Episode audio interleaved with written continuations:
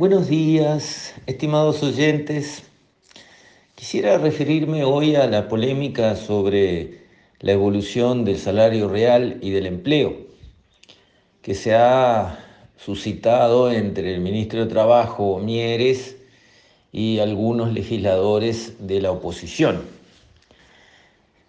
Y hay que hablar de las dos cosas a la vez porque para el mundo del trabajo las dos cosas importan importa el salario real y también importa el desempleo, porque entre los dos constituyen la torta salarial, o sea, la cuota parte del Producto Bruto Interno del país que va hacia el trabajo.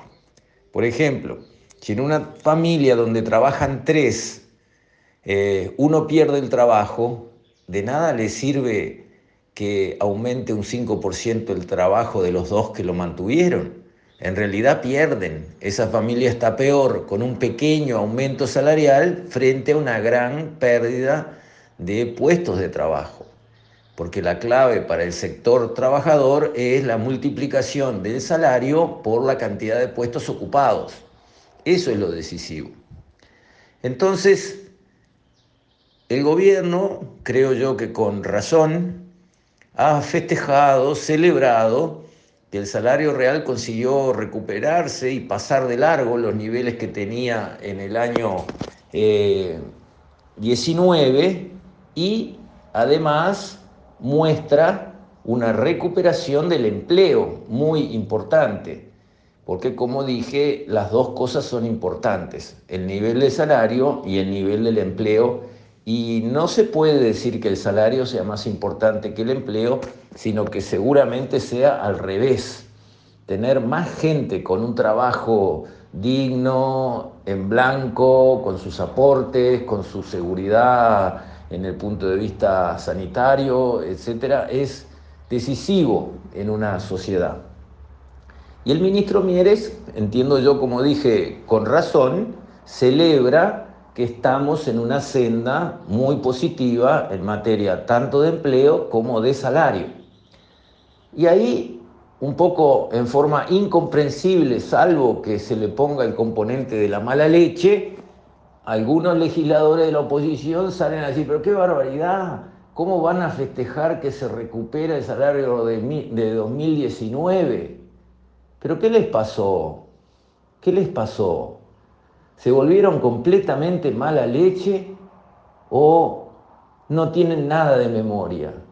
¿No recuerdan que al planeta le pasó una pandemia que cerró la economía entera de los países, que aterrizó el empleo y que por supuesto trancó los salarios y los tiró para atrás? ¿No se acuerdan de la pandemia que duró prácticamente dos años, haciendo mucho más daño en cualquier economía del planeta que una guerra devastadora? Eso no cuenta. Había que seguir subiendo empleos, salarios, todo bien. No, estuvo la pandemia, no pasó. ¿Qué le sucede? No se puede ser tan mala leche. No se puede actuar de esa manera. Hay que tener honestidad intelectual. Por supuesto que el ministro tiene razón. Por supuesto que fue una buena gestión de este gobierno conseguir atravesar la pandemia con pocos daños relativamente a lo que sucedió en muchísimos otros países y conducir la economía para que se recupere el salario y se recupere el empleo tan rápido y tan bien como se ha logrado. Lo que está bien, está bien. La crítica por la crítica y pegarle a todo no puede ser la estrategia de una oposición seria con estatura de estadistas, responsable y que le haga bien al país. Parece que la oposición anda con un martillo en la mano y todo le parece un clavo para pegarle. ¿Qué les pasa? ¿No tienen autoconfianza? ¿No tienen seguridad en sí mismos como para decir esto está bien y esto está mal? Y no tengo ningún problema y ninguna vergüenza en reconocer lo que se hizo bien porque no me afecta en nada. No voy a ganar ni perder votos diciendo lo que está bien está bien. En realidad, yo creo que pierden votos simplemente criticando de manera berreta absolutamente todo como lo están haciendo. Porque la gente no es estúpida. Don José y Doña María no son tarados. No se compran y se comen cualquier pastilla. entienden lo que está bien y entienden lo que está mal. Y entienden a los que tienen autoridad para criticar y critican lo que está mal y a los que son unos berretas opositores que critican absolutamente todo, que es como está empezando a suceder a lo largo de todo este gobierno. Todo se critica, no importa.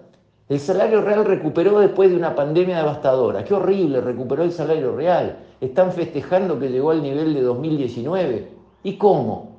¿Y qué hubieras hecho tú? ¿Te parece que tu salario real no hubiera caído si tú hubieras estado en el gobierno durante esta pandemia? ¿Te parece? ¿Te da la cara para afirmar eso? Que si el Frente Amplio hubiera sido gobierno, la pandemia no habría afectado nada en este país.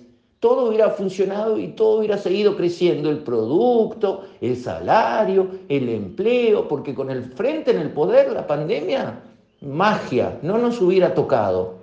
¿Eso es lo que estás diciendo? ¿Te crees que alguien se come esa pastilla? ¿Te crees que alguien es suficientemente imbécil para poder entender y creer un razonamiento así tan berreta, tan falso. No, creo que los uruguayos nos merecemos una oposición mejor, nos merecemos una buena oposición, queremos una oposición. Este gobierno ha cometido errores, los va a seguir cometiendo, tienen material con que defenderse y atacar para la próxima campaña electoral como corresponde a un partido político que quiere recuperar el poder. Pero así no. De esta manera no. Porque el que le pega todo, cuando le pega algo donde hay que pegar, no tiene ningún valor. Porque es como el que grita lobo, lobo, lobo, lobo. El día que el lobo vino, nadie le dio pelota. Bueno, en esa están este tipo de parlamentarios del frente que tienen esta actitud tan, pero tan, pero tan mezquina. Con esto, estimados oyentes, me despido. Hasta la próxima, si Dios quiere.